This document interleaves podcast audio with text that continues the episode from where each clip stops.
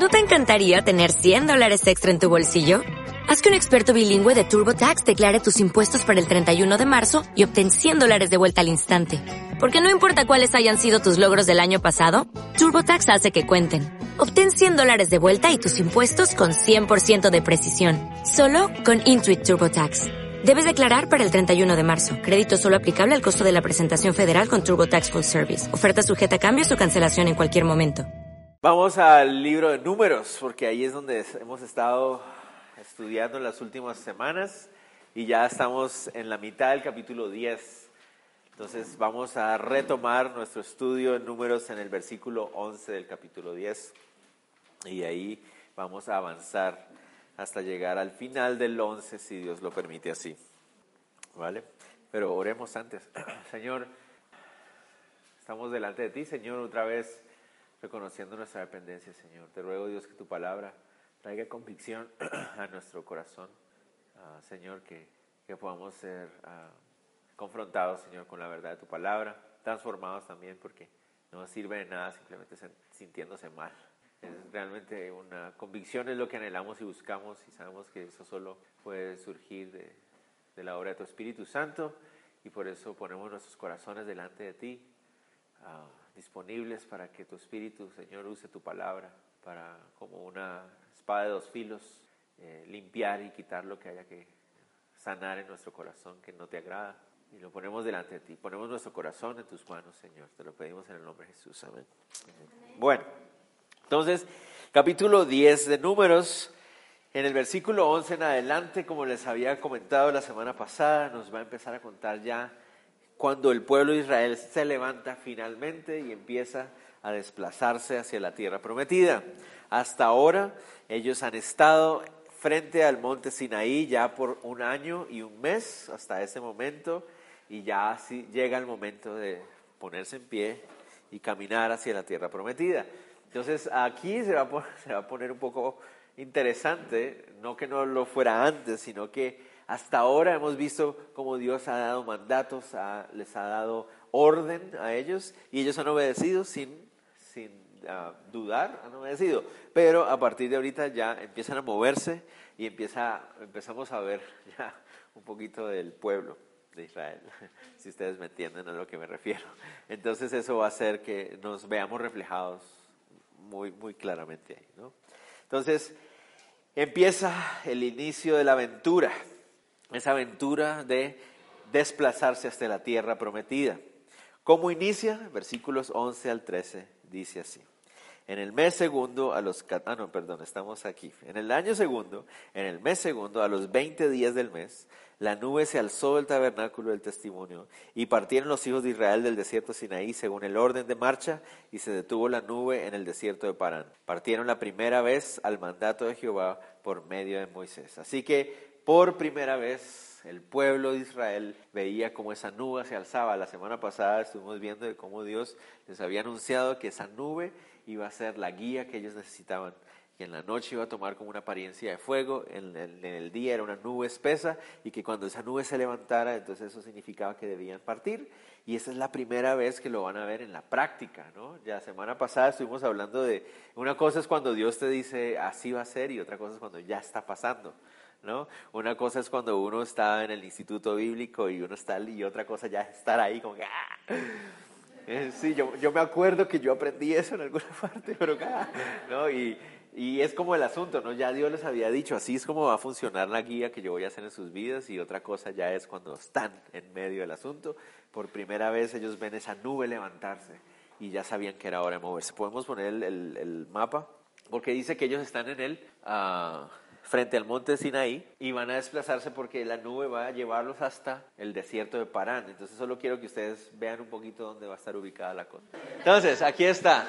Este es muy interesante. ¿Por qué quería que ustedes vieran el mapa? Porque eh, la mayoría de mapas son los mapas más comerciales de los tiempos bíblicos o de la historia del, del Éxodo. Ustedes van a, van a mostrarles que el monte Sinaí está aquí. De hecho, esa es la razón por la cual esta península se llama la península del Sinaí. Porque, pero este es el asunto. Resulta que fue la señora Elena, madre de Constantino, la que decidió que este monte que está por aquí iba a ser el monte Sinaí. Realmente, ella fue la que dijo, ahí es, entonces ahí va a ser.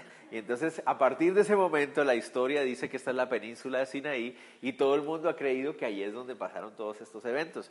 Pero las evidencias, cuando uno ve las evidencias de la Biblia y las evidencias geográficas, nos muestran que realmente el monte Sinaí está por acá y que es aquí donde se hizo el cruce del mar, el mar rojo. Entonces, ah, ellos están aquí, y van a desplazarse hasta esta zona de aquí. Este es el desierto de Parán, toda esta zona de aquí. Entonces ellos están aquí y van a desplazarse hacia arriba, obviamente con la idea de llegar a la tierra prometida que está hacia el norte. Entonces, por primera vez ellos ven esa nube levantarse y moverse y ellos tienen que empezar a caminar, pero ellos ya tienen ah, una orden de cómo marchar. ¿Se acuerdan que hablamos de eso? Hubo una parte donde él les dijo, cómo tenían que acampar y que esas iban a ser las órdenes de marcha también. Pero quiero que ustedes noten una cosa. Ha pasado un año y un mes desde que ellos llegaron, desde que salieron de Egipto y se establecieron aquí en la base del monte Sinaí. ¿Por qué no habían salido antes? ¿Por qué tuvo que pasar un año y un mes? Esa es una buena pregunta. Porque si, si desde el principio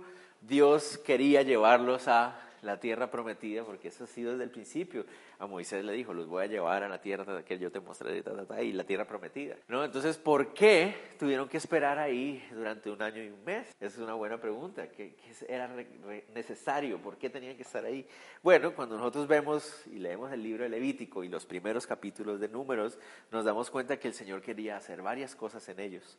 Uno, quería purificarlos. Dos, quería tener un pacto con ellos. Ahora el pueblo tenía líderes, ahora el pueblo tenía una relación con Dios a través del tabernáculo, ahora tenían leyes, ahora tenían orden, ahora tienen un ejército. Entonces es un pueblo muy diferente al que salió de Egipto.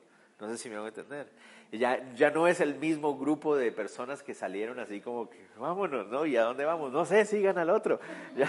pero ahora ya es, un, ya es una nación establecida, tienen orden, tienen autoridades establecidas, tienen leyes, tienen una relación con Dios, hay un pacto, ya se ha firmado con Dios, hay un montón de cosas que ya ahora están en orden para que la nación sea una nación. ¿Y a qué nos referimos con esto? Muchos, muchos quieren salir a la aventura eh, en el Señor, una aventuras de fe sin haberle permitido al Señor lidiar en nuestras vidas y poner orden en nuestras vidas. Y es necesario que nosotros hagamos eso. Si nosotros vemos en la Biblia, muchos, la mayoría de los hombres de Dios pasaron por un tiempo donde Dios estaba tratando y pa, pa, pa, moldeando el carácter de ellos. Pero muchos quieren salir, sí, yo quiero salir a la aventura, sin darle la oportunidad al Señor de lidiar con que ya no somos los mismos que éramos antes. Hay que dejar que el Señor siga haciendo esa transformación. Y llegará el momento cuando Dios levante esa nube y uno diga, ok, llegó el momento. Ahora sí, hay que partir, ¿no? Y cuando hay que partir, hay que partir, porque es que hay otros que se quieren quedar preparando toda la vida, ¿no? Hay muchas personas, no, es que yo todavía no estoy lista, no, yo todavía no estoy listo, yo todavía no, yo todavía no. Y ya el Señor como que, bueno, déle, déle, ya, ya, ya, ya estás listo para salir. Y eso era lo que estaba el Señor haciendo durante ese año y un mes, preparándolos como una nación para que ahora que fuera el momento de partir ellos estuvieran listos y preparados. Eso significa que cuando el Señor nos lanza una aventura de fe, Él no nos va a lanzar una aventura de fe sin antes habernos capacitado. Recuerden, yo, esa es una de esas frases que, que, siempre es bueno recordar, ¿no? que Dios no llama a los capacitados, sino que capacita a los llamados. Él nos llama y después hace esa obra de, transformarnos, de capacitarnos, de mostrarnos, de, de moldearnos, ¿no? Eh, y, y hay que hacerlo de esa manera. Pablo, ¿se acuerdan? Pablo se convierte en el camino de Damasco y uno lee el libro los Hechos y de un capítulo salta a otro y ya está evangelizando y plantando iglesias, pero uno se le olvida cuántos años hubo desde que fue llamado hasta que salió a hacer esa labor de, de misiones. Entonces es un trabajo que Dios hace de formar, transformar, ¿cómo se dice? Cincelar el carácter. Cuando llega el momento donde Dios dice, ya, es hora, hay que partir esa nube se levanta y se empieza a dirigir y uno, ok, llegó el momento. Ahora sí, ¿no? Qué miedo, ahora sí vamos a salir de ese lugar donde estamos tan cómodos, sino que ahora vamos a enfrentar esa aventura de caminar por el desierto. Entonces llega el orden de marcha, versos 14 en adelante. Dice así, la bandera del campamento de los hijos de Judá comenzó a marchar primero por sus ejércitos, y Naasón, hijo de Aminadab, estaba sobre su cuerpo de ejército, sobre el cuerpo de ejército de la tribu de los hijos de Isaacar, Natanael, hijo de Suar, y sobre el cuerpo de ejército del, ejército, o de ejército, perdón, de la tribu de los hijos de Saulón, Eliab, hijo de Elón. Entonces, Eh, la primera tribu que tiene que partir es la tribu que está acampando frente al tabernáculo en el, hacia el oriente y es el campamento de Judá. Y sabemos que Judá está acampando con otras dos tribus ahí, que es Isaacar y Zabulón. Entonces se levantan y empiezan a marchar. Ya que el tabernáculo estaba desarmado, ¿no? noten ahí que dice que después de que ya estaba desarmado el tabernáculo se movieron los hijos de Gersón y los hijos de Merari que lo llevaran. Entonces estos son los levitas, son dos de las familias de la tribu de Leví y ellos son los encargados de transportar las cortinas y de transportar la estructura del tabernáculo y ellos son los siguientes que se mueven. Después de eso dice que se levanta la bandera de la tribu de ah, Rubén, verso 18 Ah, luego comenzó a marchar la bandera del campamento de Rubén por sus ejércitos, y Elisur, hijo de Sedeur, estaba sobre su cuerpo de ejército. Sobre el cuerpo de ejército de la tribu de los hijos de Simeón, Selumiel, hijo de Surisadai. Surisadai, ¿ah? conocí alguna vez a alguien que se llamaba así, y ahora ya entiendo por qué. Surisadai. Siempre me pareció un nombre raro, pero bueno, está en la Biblia. Y sobre el cuerpo de ejército de la tribu de los hijos de Gad, Eliasaf, hijo de Deuel. Entonces, ahí va ese es el segundo campamento, el campamento de Rubén, ¿no? que está hacia el, norte, hacia el norte. Sí. Después uh, vienen los coatitas, que son la otra familia de los levitas, pero ellos son los que están encargados del mobiliario santo del tabernáculo. Son los que van llevando sobre sus hombros el arca del pacto y la mesa de la proposición y el altar de incienso y el candelabro, ¿no? Ellos son los encargados de llevar el mobiliario, ¿no? Yo no sé si a ustedes les parece que a mí, yo, a mí me pasaba, toda una familia de no sé cuántos miles, porque me acuerdan que eran como dos mil y no sé cuántos, para estar cargando unos muebles, pero la cargada en el desierto, yo creo que toca hacer turnos, ¿no? O sea, estar cargando, eso es, eso es una caja de oro puro, bueno, de madera, de acacia, pero cubierta de oro, eso debe pesar. El candelabro, hecho de solo oro, eso debe pesar bastante. Entonces yo imagino que tienen que tomar turnos y toda la cosa, ¿no? Después surgieron los del campamento de Efraín, ¿no? Dice Después comenzó a marchar la bandera del campamento de los hijos de Israel por sus ejércitos, y Elisama, hijo de Amiud, estaba sobre su cuerpo de ejército. Sobre el cuerpo de ejército de la tribu de los hijos de Manasés, Gamaliel, hijo de Pedasur, y sobre el cuerpo de ejército de la tribu de los hijos de Benjamín, Abidán, hijo de Gedeoni. Finalmente, la última tribu en, partir, o el último campamento en partir, es la, el campamento de Dan. ¿no? Luego comenzó a marchar la bandera del campamento de los hijos de Dan por sus ejércitos a retaguardia de todos los campamentos, y Aieser, hijo de Amisadai, estaba sobre su cuerpo de ejército. Sobre el cuerpo de, ejército de la tribu de los hijos de Aser, Pagiel, hijo de Ocrán, y sobre el cuerpo de ejército de la tribu de los hijos de Neftalí, Aira, hijo de Enán. Esta era, este era el orden de marcha de los hijos de Israel por sus ejércitos cuando partían. Entonces, simplemente están cumpliendo lo que Dios les había dicho. Ya Dios había mostrado cuál era el orden de acampar y cuál era el orden de marchar y simplemente lo están poniendo en práctica, están siendo guiados por la nube. Moisés hace una invitación a alguien, él quiere que alguien le acompañe en este viaje y eso es lo que vamos a ver aquí en los versículos que vienen. Él hace una invitación, dice verso 29. Entonces dijo Moisés a Obab, hijo de Raguel, Madianita, su suegro, nosotros partimos para el lugar del cual Jehová ha dicho, yo os lo daré. Ven con nosotros y tenemos bien, porque Jehová ha prometido el bien a Israel. Entonces Moisés ah, quiere invitar a alguien para que le acompañen. La pregunta que le ha surgido a muchos estudiosos es, ¿a quién invitó? Porque lo llama Obab, hijo de Raguel Madianita, su suegro. Entonces, está invitando al suegro de Moisés, está invitando a su suegro a ir con él. Pero entonces, ¿por qué? Ustedes dirán, pero ¿cuál es la pregunta aquí? ¿Cuál es la inquietud? Bueno, resulta que cuando estábamos leyendo Éxodo 2.18, nos decía que el nombre de el suegro de Moisés es Reuel. Y cuando llegamos a Éxodo 18, nos dijo que el nombre de él es Jetro. Y ahora nos viene a decir que su nombre es Obab. Entonces la pregunta es, ¿este señor quién es?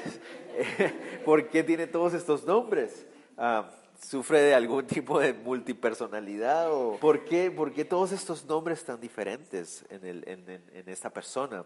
Para, para completar, cuando leemos en jueces 4.11, ah, nos vuelve a, usar, vuelve a usar el nombre de Obab y nos dice que es Ceneo. O sea, en los otros pasajes nos ha dicho que es Madianita y ahora resulta que es Ceneo. Entonces, al fin, ¿qué pasa? Obviamente hay muchas personas que dicen aquí una contradicción. La Biblia se, equivoca. Pero quiero, solamente voy a hacerlo rápidamente, solo para que ustedes puedan saber qué es lo que está realmente pasando ahí. Éxodo 2.18 nos dice que se llama Reuel. Reuel significa amigo de Dios. aparentemente ese es su nombre, Reuel, amigo de Dios. Jetro, que aparece en Éxodo 18, literalmente significa su excelencia. Entonces pareciera indicar que Jetro es más bien un título que él tiene, porque era Jetro, sacerdote de Madián, ¿no? Su excelencia sacerdote de Madián. Entonces pareciera ser que ese es el título de él. El nombre Reuel y el título que tenía él en esa zona era Jetro. Entonces eso ya nos empieza a explicar un poquito más. Pero lo de Obab es interesante. La palabra Obab o el nombre Obab significa amado o apreciado. ¿no? Es muy interesante porque eh, es la misma raíz que, tiene el hebreo y es la misma raíz que tiene el árabe para esa misma palabra. En, en árabe es habibi. Interesante. Pero aquí está el asunto. Obab nos muestran unas ciertas particularidades que nos empiezan a mostrar algo interesante. Resulta que dice que Jetro Reuel era madianita, pero Obab lo identifica como ceneo. Y resulta que la palabra suegro que aparece ahí, en el hebreo, se escribe casi igual que cuñado, solo cambia una letra. Entonces eso ha guiado a muchos a pensar que aquí no está invitando él a su suegro, sino que posiblemente está invitando a su cuñado, ¿no? Entonces eso podría hacernos tener más claridad. Tal vez no está invitando a su suegro, sino a su cuñado. La verdad es que no lo podemos saber, porque puede haber sido simplemente un error de transcripción en las letras, que en vez de escribir Joten, haya escrito Jotan, que es la diferencia entre cuñado y suegro, ¿no? Puede ser que esa sea la Ah, explicación. Algunas otras personas creen que como los madianitas finalmente se, unieron con otras tribus, y una de ellas eran los ceneos, que al pasar la historia, en vez de llamarles madianitas, les empezaron a llamar ceneos y simplemente es la misma persona. La verdad es que no lo podemos saber, pero si alguna vez alguien les llega a preguntar, ya por lo menos ustedes pueden tener alguna clase de decirles, no, mira, lo que está pasando aquí es esto, ¿no? Para que no vaya a ser que alguien, ah, la Biblia se equivoca, ay, sí, no, no. Además, la historia no cambia si era su cuñado o su suegro. Realmente no, no hay no va a cambiar la historia realmente, ah, porque la historia sigue siendo exactamente la misma. Sigamos, le invita a Joab, a Jobab, le dice, el Señor nos ha mostrado esta tierra, sabemos que si tú vienes con nosotros el Señor va a bendecirte, porque es Él el que nos está guiando. Entonces, si Él nos está guiando es porque Dios va a bendecir. Entonces, ven con nosotros. La respuesta de Jobab, de Obab, perdón, es, y Él le respondió, yo no iré sino que me marcharé a mi tierra y a mi parentela. Entonces ellos, ellos van a seguir subiendo hacia la tierra prometida. Él dice, yo prefiero quedarme aquí en mi tierra ah, trabajando, ¿no? Es su respuesta inicial. Pero Moisés le insiste, verso 31 en adelante, y él le dijo, te ruego que no nos dejes, porque tú conoces los lugares donde hemos de acampar en el desierto y no serás en lugar de ojos. Entonces, la invitación también tenía un propósito. ¿no? Él quería no solamente que le acompañara, sino que también sabía que al ser él familiarizado, estar familiarizado con toda esa zona, pues le iba a ayudar a saber dónde acampar, quiénes eran amigos, quiénes eran enemigos. Él le iba a ayudar muchísimo para poder saber eso.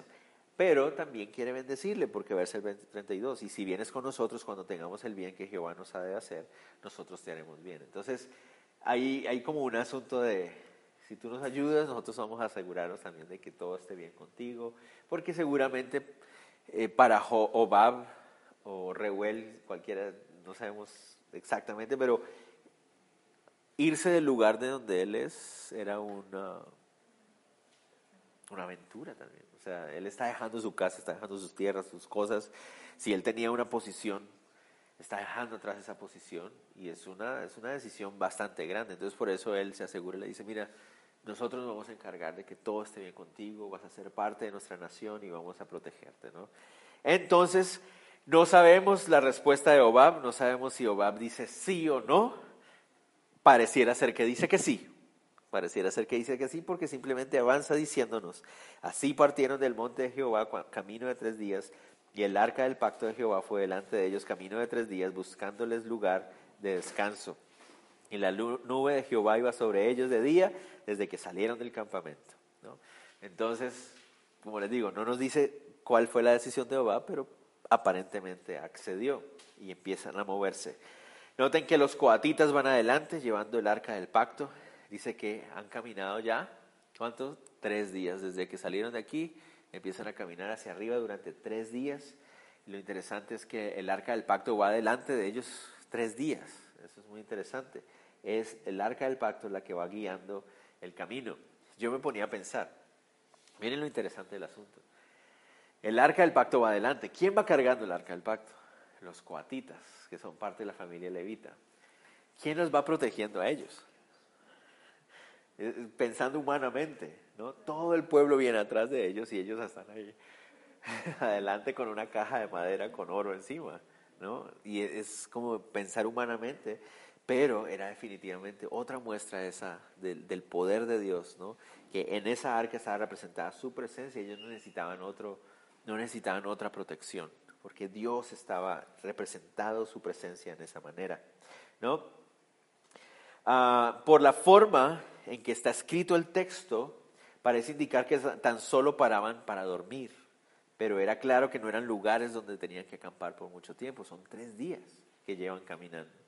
Entonces, por la forma como, está, escrito el texto, aparentemente ellos salen hacia el desierto y cuando llegaba la, la hora de la noche, bajaban, dormían y en la mañana otra vez a seguir caminando. Y aquí es algo muy interesante. Porque eso nos habla de que la aventura de fe no es tan glamurosa como muchos la piensan, ¿no? Porque, ah, sí, vamos a salir, la nube nos va guiando, ¿no? Y empieza uno a caminar, pero llega la hora de la noche y ¿dónde vamos a dormir? Aquí, muchachos, bajen las cosas, acomódense lo mejor que puedan, aquí vamos a dormir, ¿en serio? Ahí vamos a dormir, a dormir. No podían armar todo el campamento otra vez, ¿no? ¿Me hago entender? Y al otro día, otra vez, a caminar en medio del desierto. Entonces, uh, nos podemos imaginar o nos podemos relacionar con lo que el pueblo está sintiendo en ese momento. La ansiedad de que ya vamos a partir, por fin, ¿no? Después de un año y un mes de estar aquí, vamos a movernos, vamos hacia la tierra prometida, ¿no? Pero es un proceso. Iban tres días ya caminando en el desierto, durmiendo donde Dios decía, pum, paraban, pum, ahí dormían, se levantaban otra vez, ¿no? Pero lo más hermoso aquí es la oración de, de Moisés. Dice así, cuando el arca se movía, Moisés decía, levántate, oh Jehová, y sean dispersados tus enemigos y huyan de tu presencia los que te aborrecen. Y cuando ella se detenía, decía, vuelve a Jehová, a los millares de millares de Israel. Este, estos pasajes que vienen nos van a ayudar a ponernos en el lugar de Moisés. Nos podemos imaginar cómo Moisés se sentía. Porque la expresión de esta oración de Moisés nos muestra en un corazón de un líder que depende total y absolutamente de Dios. Imagínense que ustedes de repente mañana estén encargados de liderar un pueblo de más de dos millones de personas. O sea, es que ni siquiera podemos imaginarnos ver a una cantidad de esas enfrente de nosotros. Y ustedes son los responsables de guiar a ese pueblo. Entre comillas, humanamente hablando, tú eres la figura de liderazgo que este pueblo ve. ¿no? y entonces, a nosotros se nos olvida uh, esto. un pueblo, a ver, voy a volver a empezar. El, el desierto de Parán, que está aquí, era un desierto donde vivían otros pueblos y donde habían pueblos nómadas también, desenvolviéndose en esa zona. A veces nosotros tomamos las, las, las historias de la Biblia y las aislamos a nuestro mundo de fantasía ¿no? Y, pensamos que caminaban por solos, ¿no? El mundo está solo, solo existe el pueblo de Israel. No, hay un montón de pueblitos, tribus, ¿no? Que están viviendo o moviéndose o desarrollando vida en esa zona. ¿Ok? Imagínense cómo se sentiría un pueblito que está ahí establecido cuando viene una masa de dos millones de personas ahí pasando enfrente de ellos. ¿Y estos a qué vienen? ¿No? Porque están aquí esta es nuestra tierra, ¿qué está pasando? ¿No? Y eso podía causar que algunos pueblos se sintieran muy nerviosos y tal vez quisieran atacar. ¿no? Antes de que nos ataquen, yo los ataco. ¿no? ¿Qué tal que vengan a quitarnos todo? Entonces, Moisés sabe eso. Entonces ustedes, ustedes saben que eh, ustedes van hacia la tierra prometida. Ustedes van para acá. A ustedes no les interesa nada de lo que hay acá. Pero ellos no saben eso. Entonces tú vas como Moisés, como líder, con un corazón pacífico en el sentido de que tú vas a, la misión que Dios te dio. ¿Qué pasa si, si te atacan? No sé si ustedes pueden ponerse en el lugar de Moisés. ¿Qué va a pasar si nos atacan? Entonces miren la oración de Moisés. Cuando el pueblo se levantaba a caminar, le dice, Señor, levántate, oh Jehová, y sean dispersados tus enemigos y huyan de tu presencia los que te aborrecen. Señor, por favor, encárgate tú. Tú, por favor, limpia el camino. Tú, por favor, encárgate de cualquier persona que nos quiera hacer daño. Por favor, tú, por favor, hazlo, ¿no? Y en la noche, cuando ya era hora de dormir, ah, ¿cómo haces tú para asegurarte que las dos millones o más, tal vez hasta dos millones ochocientas mil personas, están todas en el campamento. Ustedes saben cuando uno está trabajando con niños, a veces el, semestre pasado cuando fuimos a la capital y estamos en el bus, ¿se acuerdan? Yo, ay Dios mío, así ah, estamos completos, ya regresamos a casa, ¿están todos completos? Sí, estamos, uh, uh, no, imagínense, dos millones y medio de personas, ¿cómo asegurarse de que todos acamparon, de que todos están seguros? Y sobre todo con esa naturaleza de oveja que tenemos nosotros, que nos distraemos con cualquier mariposa, ¿no? Eh, ¿Cómo? Entonces miren la, miren la oración de él, miren la oración de él, que se distraen con cualquier tienda, sí. Dice, vuelve, oh Jehová, a los millares de millares de Israel, ¿no? Y esa es la oración de él, Señor, ayúdame, ayúdame. Y eso es muy, muy importante. Ojalá, ojalá más líderes tanto en la iglesia como en el mundo, ¿no? como en lo social también, ah, hicieran esta clase de oraciones o, tuvieran esta clase de corazón. ¿no? Señor, ayúdame, es muy difícil hacer este trabajo, yo humanamente no lo puedo hacer, por favor, encárgate tú, ayúdame tú. Y esa es la dependencia que Moisés tenía del Señor. Y creo yo también que esa, esa oración es muy buena para nosotros todos los días, ¿no les parece? O sea, levantarse en la mañana y Señor, no sé qué trae este día, qué aventura tendré hoy. Si hay enemigos a la puerta queriendo hacer daño, por favor, levántate tú y encárgate de mis enemigos. Y en la noche, Señor, guarda mi sueño, protégeme en la noche. Y esa es una buena oración. Pero, ¿de qué nos habla? Del corazón de Moisés como líder. Es un buen líder ese Moisés. Uno se puede, se puede identificar muy bien con él. Y nos vamos a identificar más ahorita. ¿Cuánto tiempo llevaban caminando? Tres días. Y a los tres días, miren lo que pasa. Verso 1. Aconteció que el pueblo se quejó a oídos de Jehová. Y lo oyó Jehová y ardió su ira y se encendió en ellos fuego de Jehová. Consumió uno de los extremos del campamento. Entonces empiezan, empieza el asunto. Solo habían pasado tres días y el pueblo de Israel ya empezó a quejarse, ¿no? Estaban tranquilos ahí en el monte Sinaí, ¿no? Pero en el momento en que empiezan a salir ya la aventura de fe, tres días pasan y ya surge el la primera queja. Bueno, no somos tan iguales al pueblo de Israel. Yo leí eso y yo, Señor, no, Señor, yo quiero ser usado por ti, ¿no? Ok, listo, es hora de partir. Bueno, al, primer tropiecito, ay Señor, pero ¿por qué? ¿No? Y miren, muchachos, uno de los síntomas de un corazón endurecido y lleno de orgullo es la queja. La queja es uno de los síntomas más, más claros de un corazón lleno de orgullo y es algo que yo tengo que estar revisando en mi vida todos los días. Cuando empiezo a quejarme demasiado, yo tengo que venir, Señor, ayúdame, algo no está bien en mí la queja en mi vida es, una muy, es un mal, muy mal síntoma. Estar quejándome, ¿no? Eh, la queja viene a ser el resultado de un corazón que está reclamando sus derechos, que está enfocándose en satisfacer sus deseos. Eh, es, es un síntoma de un corazón que no está contento en Dios. Así de sencillo.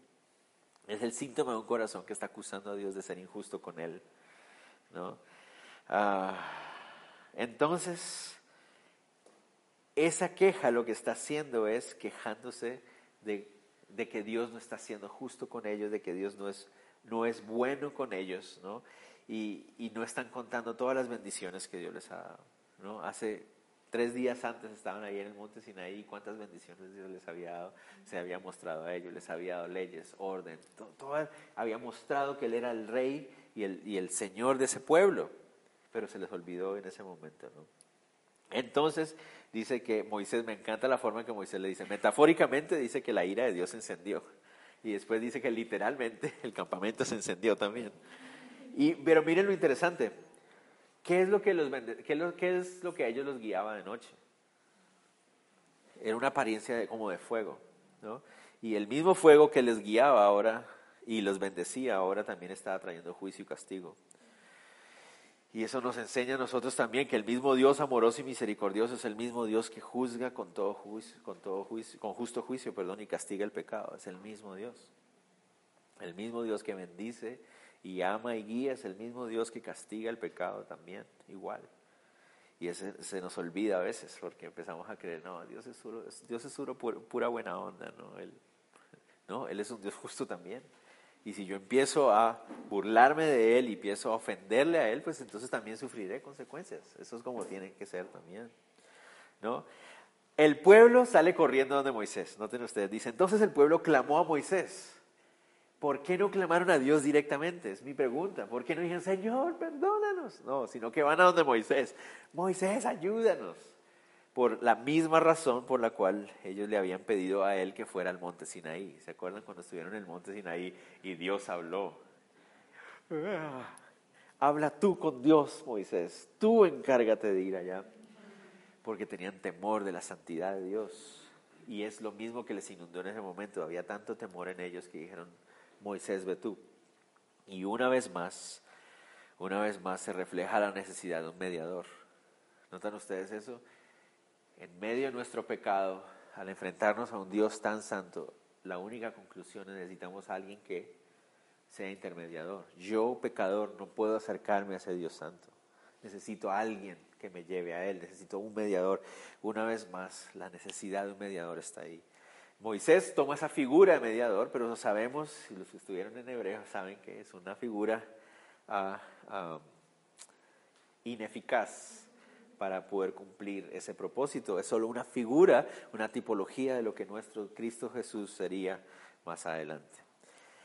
Entonces se quejan, viene fuego, claman, Moisés habla con el Señor, dice Moisés oró a Jehová y el fuego se extinguió. Hasta ahora nadie ha muerto, pero fue una advertencia. Y llamó a aquel lugar Tavera porque el fuego de Jehová se encendió en ellos. Tavera significa incendio. Entonces lo llaman así, pero uno diría, aprendieron la lección, diría uno. Y entonces uno otra vez, como les digo, a veces juzgamos a Israel, a estos israelitas, ¿no? Pero somos tan iguales, yo soy así. Digo, Señor, pero ¿por qué no aprendo la lección? Porque sigo otra vez en la vida. ¿No? Y vuelven a hacerlo. Verso 4 al 6, y aquí hay una, hay una clave. 4 y la gente extranjera que se mezcló con ellos tuvo un vivo deseo, y los hijos de Israel también volvieron a llorar y dijeron, ¿quién nos diera comer carne? Esta no es la primera vez que vemos a personas extranjeras en medio de ellos. ¿De dónde salieron?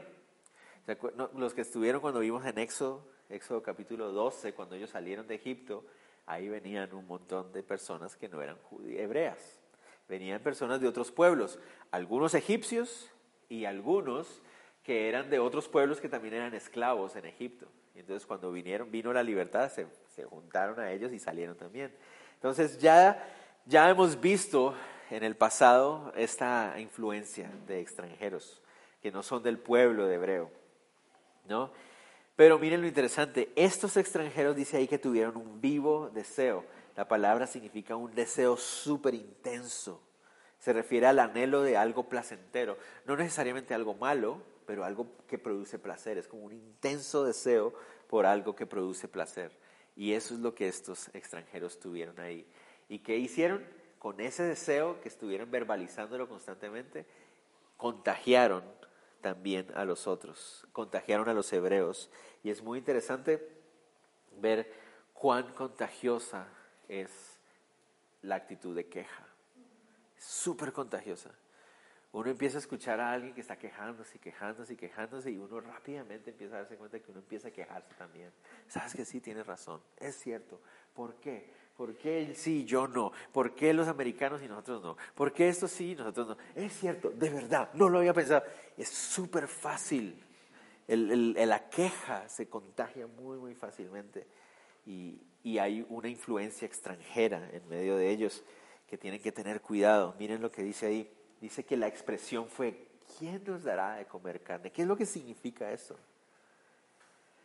¿quién nos dará de comer carne? ¿Qué significa eso? Quieren decir que deben conseguir un mejor proveedor que Dios. Eso es lo que básicamente está diciendo, porque Dios les ha provisto todo lo que necesitan hasta ahora. Nunca les ha faltado nada, pero dicen, ¿quién nos proveerá de carne? Queriendo decir, Dios no nos ha provisto de carne, necesitamos a un mejor proveedor. Eso es lo que le está queriendo decir. Le decía a los muchachos que yo tenía unas ganas de una carne asada hoy, pero leí eso y yo, Señor, perdón, yo no quiero carne ya. ya, no más, no más. No carne, no carne. No, más, sí, quiero carne. Pero, ah, pero sí me hago entender, eh, ellos están anhelando algo que no tienen en ese momento y que ellos creen que merecen en ese momento. Lo interesante es que no se están refiriendo a carne, a, una carne, no, no estamos hablando del asadito, ¿no? que todos estamos pensando en este momento y que anulamos esos pensamientos en ese momento, porque ya empieza uno. No estamos hablando de esa clase de asado. Ellos lo que están refiriéndose es a, carne animal, o sea, están refiriéndose a una, a una comida un poco más, digamos, ¿cómo se puede decir eso? Sustancia, no sé si sustancia, pero algo de carne, o sea, algo más sólido, tal vez eso es a lo que ellos se están refiriendo. ¿Por qué decimos eso? Porque miren lo que empiezan a recordar.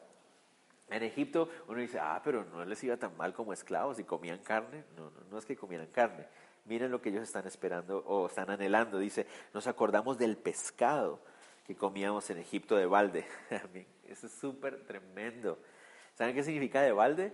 Gratis. Ellos dicen, comíamos pescado gratis, nos daban pescado gratis. De los pepinos, de los melones, de los puerros, la cebolla, los ajos, están hablando de las verduras y todo esto. Y frutas.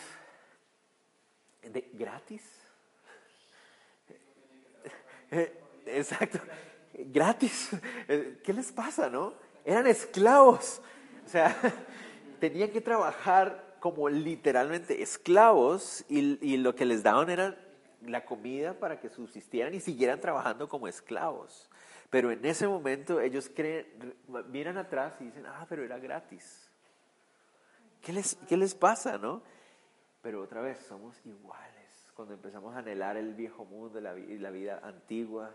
Yo antes, uy, yo antes no le tenía que decir a nadie, yo hacía esto, gastaba mi dinero así, hacía esto, salía con este, disfrutaba lo que yo quería y, y lo disfrutaba tanto y uno, para, para, para, para, para. ¿En serio lo disfrutabas? Cuando uno ya se pone a pensar, wow, no. Vivía con un vacío impresionante. ¿Qué estoy pensando? ¿Me hago entender? Pero por un instante uno empieza a decir, ah, no, sí, era, espectacular, ¿no? Mi vida pasada hacía esto y hacía lo otro. Pero cuando, cuando me pongo a pensar, era una vida de esclavitud. ¿Qué estoy pensando? O sea, ¿qué te pasa? ¿Cómo que gratis? Eso no es gratis, es esclavitud. No, no tiene sentido, pero eso es lo que ellos están pensando en ese momento. En ese instante, ese corazón de queja los empezó a llenar tanto que empezaron a decir, necesitamos un mejor proveedor que Dios. Porque miren la forma como hablan aquí, dicen, ahora nuestra alma se seca, pues nada, nada sino este maná en nuestros ojos, este maná. Paren un segundo, Dios les está dando un pan milagroso y se están quejando. Es un, es un pan milagroso, o sea, es un pan... Hay un dicho que dice, van para el cielo y van quejándose. Así somos. Dios les está dando pan donde no hay nada y se están quejando porque no es lo que querían comer. Noten ustedes que la queja es nuestra alma se seca y se refiere a nuestro ánimo se seca. Eso quiere decir que el maná estaba cumpliendo con todo lo que ellos necesitaban. O sea, el maná les daba todos los nutrientes que necesitaban, toda la fuerza que necesitaban. Era todo lo que ellos necesitaban. Pero ¿qué es lo que se estaba secando? Su ánimo. Era un asunto simplemente ah, emocional, simplemente un asunto de percepción. Queremos más, que sea más variado el menú. Como les dije, les dije muchachos, esto, ¡ta! Duro No, así fuera avena todos los días, yo debería decirle, Señor, gracias, gracias por mi mochito del día. ¿No les parece duro eso? A mí me dio durísimo, durísimo esto. Cuando me estoy quejando, solo, solo avena, solo avena. Tengo todo lo que necesito, pero simplemente quiero un menú mejor, más variado, de acuerdo a mis expectativas, de acuerdo a lo que a mí me gusta. Tres días comiendo maná seguidos. Se estaban quejando porque lleva tres días comiendo maná. Pero uno dice, yo también me quejaría después de tres días de comer avena. Imaginen, incluso después de un día me quejo. Soy peor que ellos. Soy peor que los israelitas. Ellos al menos esperaron tres días. Yo en el primer día ya me estoy quejando. Ah, o las obras. Wow, tremendo, ¿no?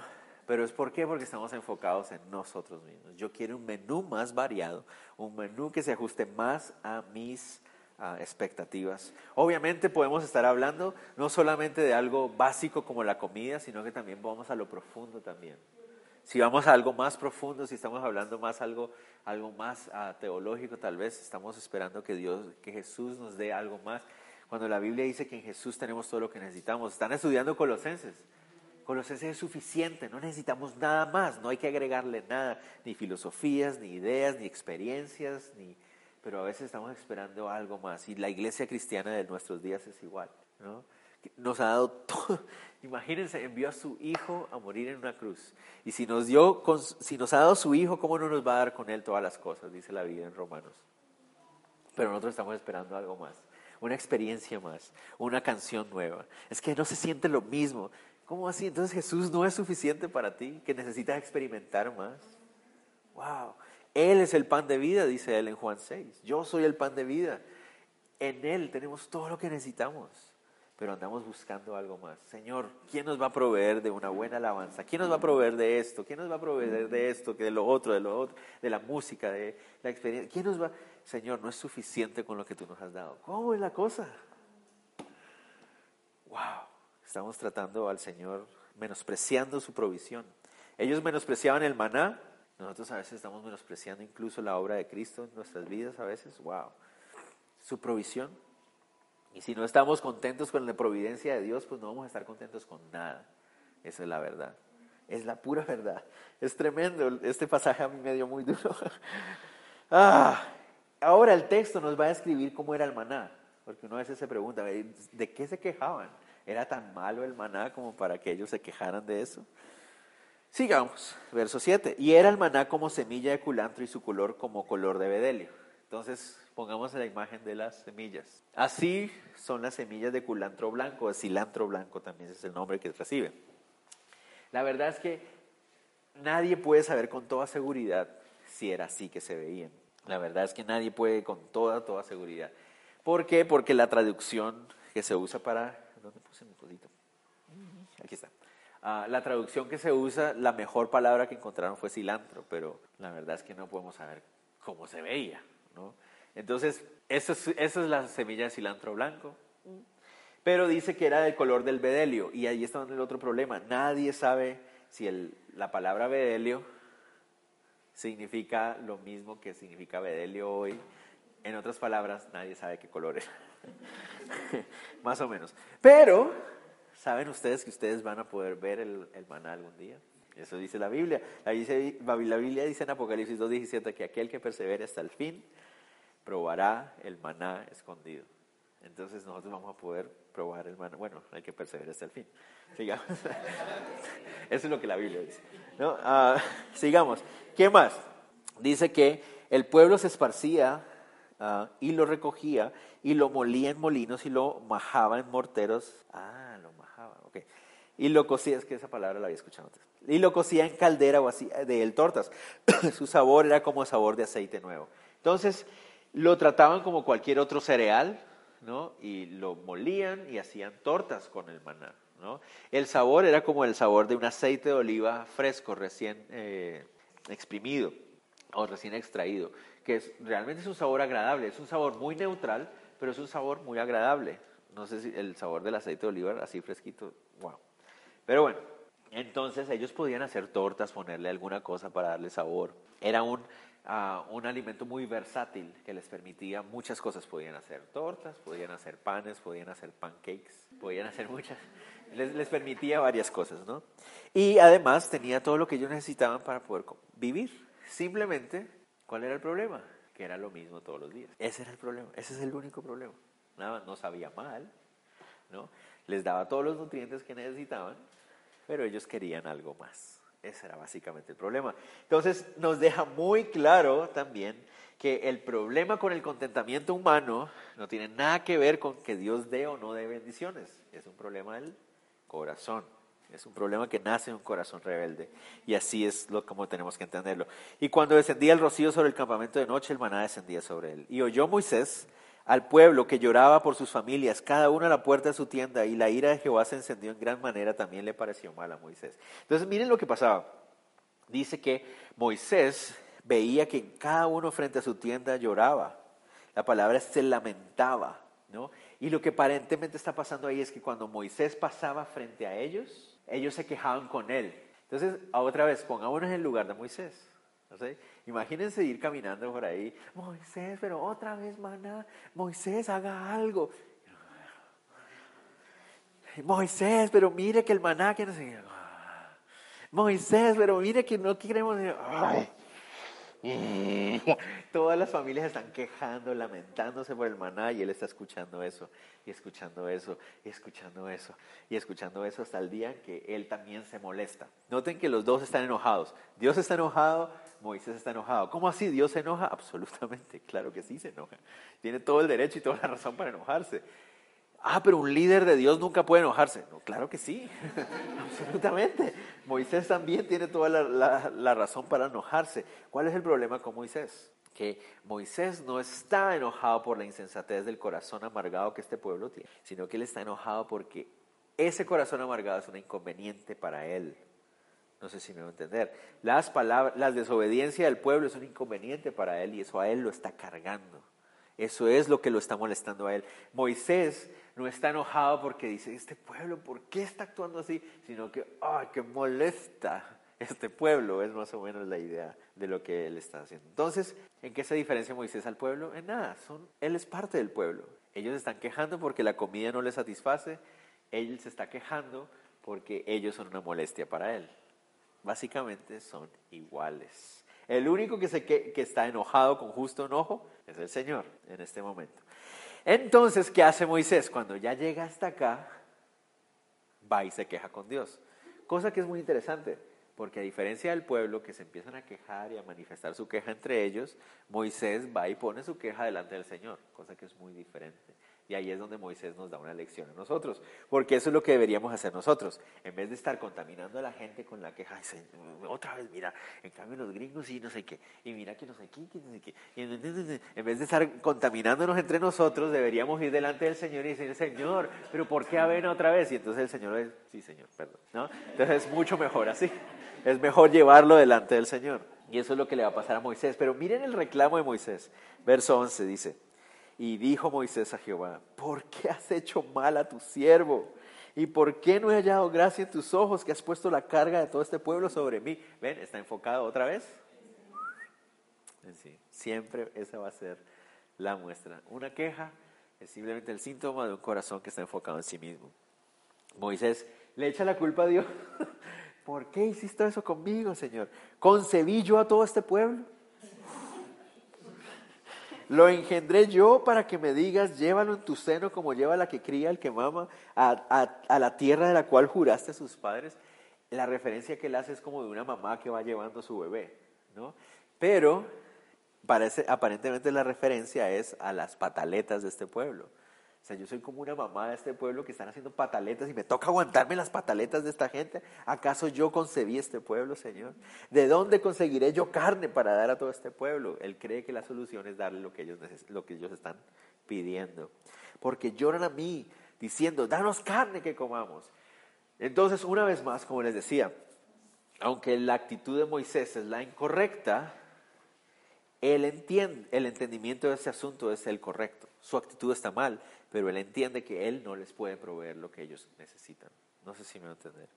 Entonces eso es lo interesante, su actitud está muy mal porque está echando la culpa a Dios, está quejándose, está simplemente dejando salir todo lo que está dentro de su corazón, ah, que no está bien, pero él, su entendimiento de la situación es correcta. Él sabe que él no puede darles nada. Yo, yo no puedo hacer nada, Señor. ¿Por qué me pones a mí como líder de un pueblo que yo no puedo, yo no puedo hacer nada por ellos? No puedo yo solo soportar a todo este pueblo que me es pesado en demasía. Entonces noten ustedes, el pueblo entendía la necesidad de un mediador y Moisés también. Moisés entiende la necesidad de un mediador Él solo no puede hacer esto.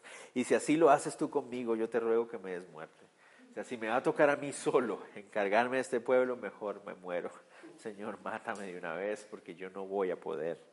Y le dice, pero si hallado gracia en tus ojos y que yo no vea mi mal, ¿no? Por favor, ayúdame. Entonces, noten lo lindo de Moisés, es muy parecido a la actitud de David. David actuaba mal, tuvo un montón de errores, pecados, cantidades, pero él iba al Señor y dejaba que el Señor ministrara su corazón. Moisés igual, llega con un montón de quejas, Señor, pero es tu culpa, ¿por qué? Pero al final le dice, Señor, ayúdame. Yo sé que yo solo no voy a poder, necesito de tu ayuda. Y eso es lo que Dios está buscando en un líder también.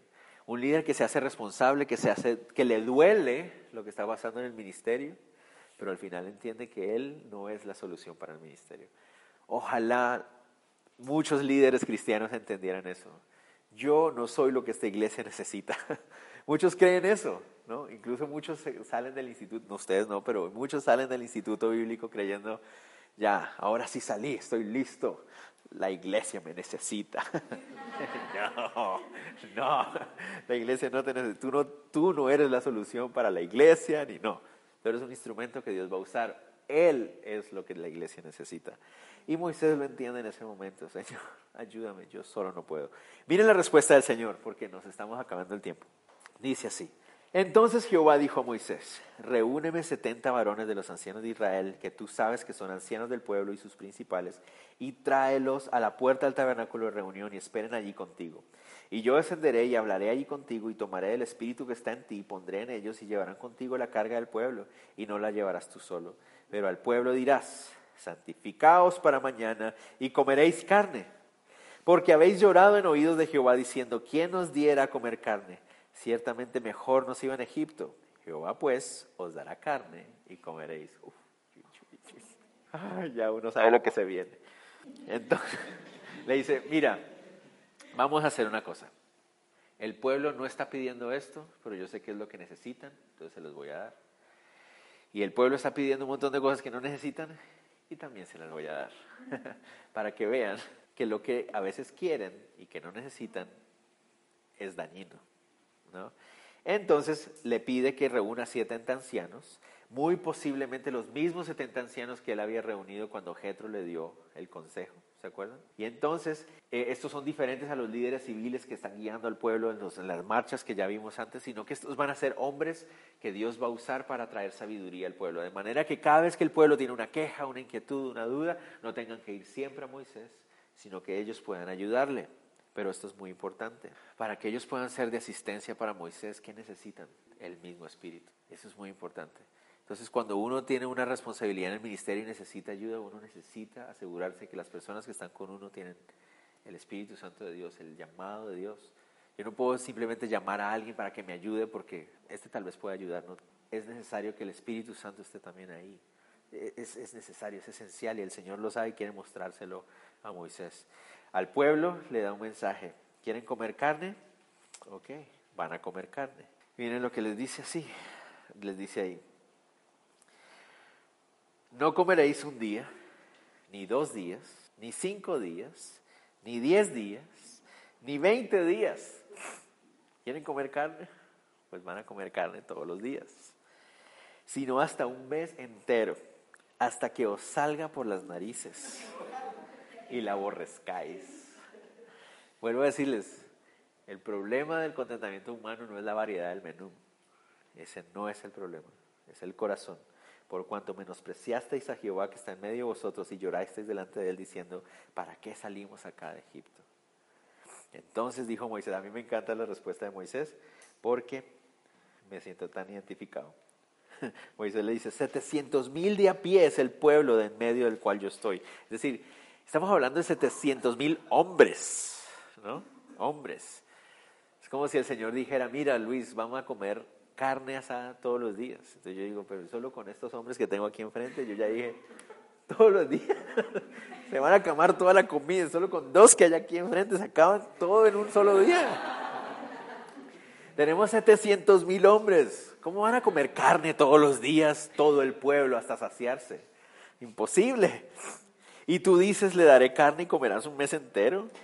¿Se degollarán para ellos ovejas y bueyes que le basten? ¿O se juntarán para ellos todos los peces del mar para que tengan abasto? Se nos va a tocar matar a todas las, a todas las reses que hay. Nos va a tocar y sacar todos los pescados del mar para poder alimentar a toda esta gente. Muy interesante. Ah, ¿Cómo va a darle carne por un mes a todo el pueblo hasta que se llenen? A Moisés se le olvidó con quién estaba hablando. Igual que a mí se me olvida constantemente con quién está hablando. Y el Señor dice, yo me voy a encargar de la iglesia, pero ¿cómo, Señor? Si ni siquiera tenemos dinero. Ay, el Señor con su paciencia. Se te olvida con quién estás hablando. No, el problema no es que Dios no pueda darme lo que yo quiero, sino que Él ha decidido no dármelo. ¿Algún problema con eso? Ok, Señor. Interesante, ¿no? Él decidió no darme ciertas cosas. ¿Algún problema con eso? No, Señor, ninguno. Estoy en tu libertad, soy tu hijo, tengo todo lo que necesito. Cristo me ama, no necesito más. Eso debería ser la verdadera actitud. Entonces, miren lo interesante. Continuemos y ya terminemos. Dice, entonces Jehová respondió a Moisés, ¿acaso se ha cortado la mano de Jehová? ¿Acaso no soy capaz? ¿Qué es lo que estás tratando de decir? No, no. No. Ahora verás si se cumple mi palabra o no. tremendo. O sea que el Señor está un poco molesto con Moisés también, yo siento ahí.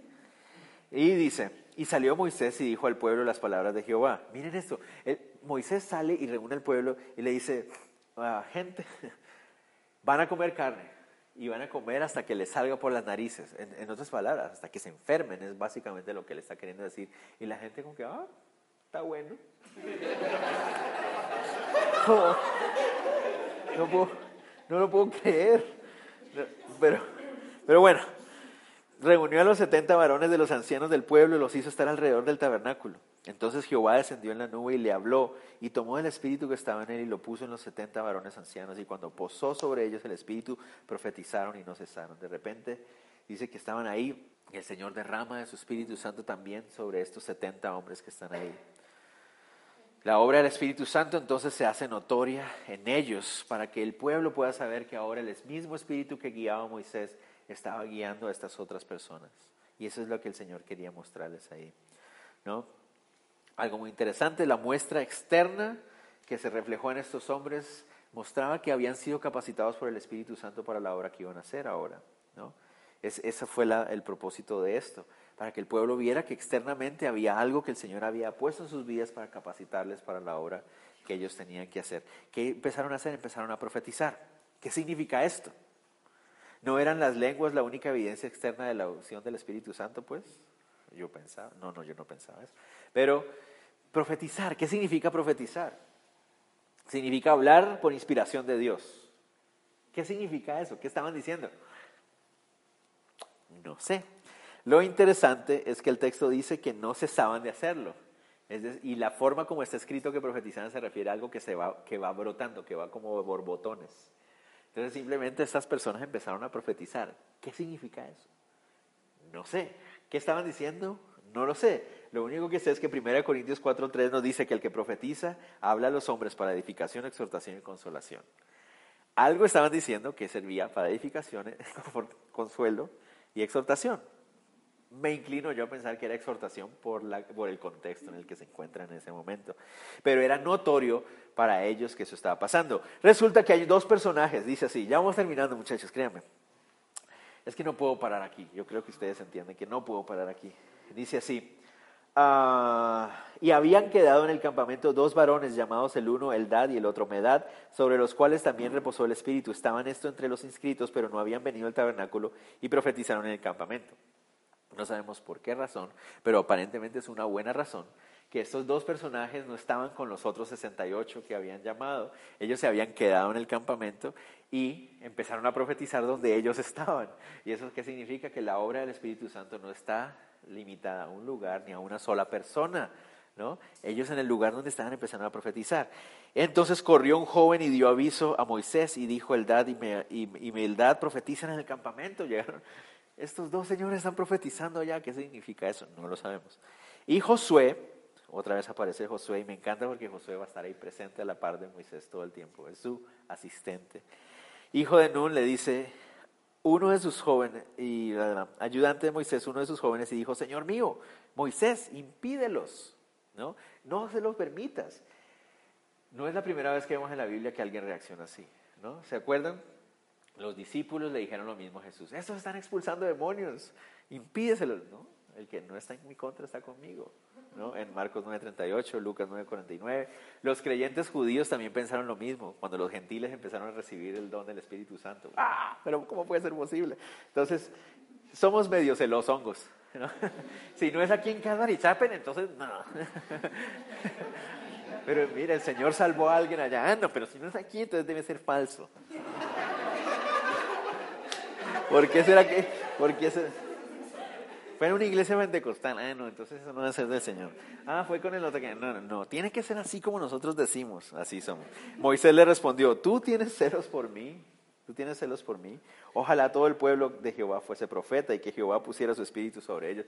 Le dice: Josué, tú no estás entendiendo. El hecho de que estos hombres hayan sido ungidos por el Espíritu Santo para profetizar significa que van a ser mi ayuda. Entonces, al tú ponerte de celoso, no me estás ayudando. ¿No? Ojalá todos profetizaran y así no tuviéramos problemas entre nosotros. Ojalá todos fueran guiados por el Espíritu Santo de la misma manera y así sería menos problemas para mí. Entonces el hecho de que tú quieras estar celándome y que ellos no, no me ayudan, Josué, gracias, pero tan bello, pero no, no me ayuda. No, y Moisés volvió al campamento, él y los ancianos de Israel, y aquí es donde se pone súper tremendo. Y vino un viento de Jehová y trajo codornices del mar y las dejó sobre el campamento, un día de camino a un lado y un día de camino al otro. Entonces vinieron un montón de codornices y quedan hacia el lado derecho, hacia el lado izquierdo del campamento, a una distancia de un, día de camino. Pero ellos seguramente ven pues, es una nube de codornices que vienen a saber de dónde y llegan ahí. ¿Cómo son las codornices? Así están. Son deliciosas. Todo se, puede disfrutar. Sigamos. Miren. Porque quiero que las veamos así.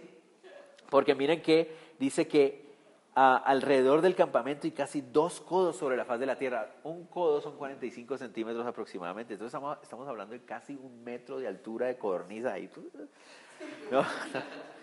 ¿Se imaginan? Entonces salió la gente. Recuerden lo que les dije. Moisés les dijo, van a comer hasta que se enfermen. Y ellos, ah, está bien. Salen los cornices y sale corriendo el pueblo. Entonces el pueblo estuvo levantado todo aquel día y toda la noche, sin dormir, y todo el siguiente día, agarrando pajaritos y pajaritos y pajaritos, como locos. El que menos recogió 10 montones de estos pajaritos. Estamos hablando de cientos y miles de animalitos de estos. Algo como esto.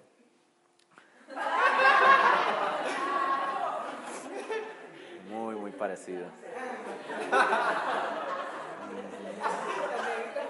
Sigue el otro. Ay, ay, ay. Y las tendieron para sí a lo largo alrededor del campamento. Aún estaba la carne entre los dientes de ellos antes de que fuese masticada, cuando la ira de Jehová se encendió en el pueblo e hirió Jehová al pueblo con una plaga muy grande. Y murieron muchísimos estaban comiéndoselos y aún que se estaban comiendo eso, estaban enfermando y se estaban muriendo y seguían comiendo. ¡Wow! ¿Por qué? ¿Por qué ellos seguían comiendo y comiendo de esa manera? Porque nada los saciaba. Ellos creían que lo que necesitaban era carne para saciarse, pero la carne no los saciaba. Ni siquiera durmieron por el desenfreno de querer comer carne, pero no experimentaron saciedad. Entonces, una vez más, un corazón que no encuentra contentamiento en la providencia de Dios no va a encontrar contentamiento en absolutamente nada. Y ahí es donde tenemos que ponernos las pilas, muchachos, porque si Cristo Jesús ya murió por nosotros, en Él tenemos todo lo que necesitamos. Y si nuestro corazón no se contenta con eso, nada, nada va a poder contentar nuestro corazón. Entonces es necesario que reconozcamos que en Cristo tenemos todo, que Él es suficiente para todas nuestras necesidades desde la más profunda hasta la más básica. Él es todo lo que nosotros necesitamos. Wow, muchos murieron y fueron sepultados en ese lugar y miren el nombre que le dieron al lugar. Y llamó el nombre de aquel lugar Kibrot Ataaba, por cuanto ahí sepultaron al pueblo codicioso. Significa, ese nombre significa tumbas de los codiciosos o las tumbas de la codicia. ¿Y qué nos quiere decir eso? Obviamente, la codicia es un reflejo, un corazón descontento, enfocado en sí mismo, y la Biblia nos dice que el que siembra en la carne recoge muerte. No hay nada más que nos pueda ofrecer. De Kibrot a Taaba partió el pueblo a Hazerot y se quedó en Hazerot. Entonces, esta es la primera experiencia del pueblo caminando por el desierto. Y a los tres días se llenan de queja. A los tres días muestran que no, son, no están contentos en, en, en Dios. Y nos da una gran lección a nosotros otra vez. Como les digo, no solamente en términos básicos, en el sentido de que a veces nos quejamos por cualquier cosa, sino también en, los términos profundos, en el sentido de ¿qué, ¿qué, más estoy buscando si ya Cristo dio su vida por mí? ¿Qué más ando buscando? Graduarme de la universidad, tener un carro, tener un buen trabajo. ¿Qué es lo que ando buscando para saciarme ya cuando Cristo fue? Es, él es el pan de vida que Dios dio. Dios Padre ya proveyó a Cristo Jesús. Yo no necesito nada más. No necesito graduarme de nada, no necesito ser nombrado pastor, no necesito nada para saciar mi corazón. Solo Cristo puede saciar mi corazón. Y como les digo, a veces andamos buscando alguien, algo o alguien. Cuando me case estaré contento. Si usted no está contento soltero, no se case. Uy, uy, uy, qué daño le hace a la persona con la que se casa porque le pone a ella la, o a él la presión de venir a saciar algo que ella o él nunca van a poder saciar. Entonces, si yo no estoy soltero contento, quédese así hasta que esté contento. Pero no se vaya a arruinarle la vida a alguien. ¿no? Soltero contento, casado contento, con dinero contento, sin dinero contento. Con avena contento, con carne asada contento. ¿Por qué? Porque Cristo es mi contentamiento. Él es suficiente. No necesito nada más nada más. Oremos. Señor, te damos gracias Dios por este pasaje que nos diste y sabemos que aunque es tal vez difícil para nuestros egos escucharlo, pero ah, qué bueno es cuando tu palabra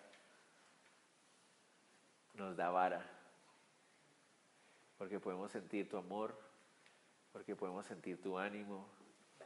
Es una exhortación que viene de tu Espíritu Santo, no para condenación sino para edificación, Señor. Como te oraba al principio, Señor, que sea algo que traiga convicción a nuestra vida, no simplemente una sensación de remordimiento, sino realmente una convicción, Señor.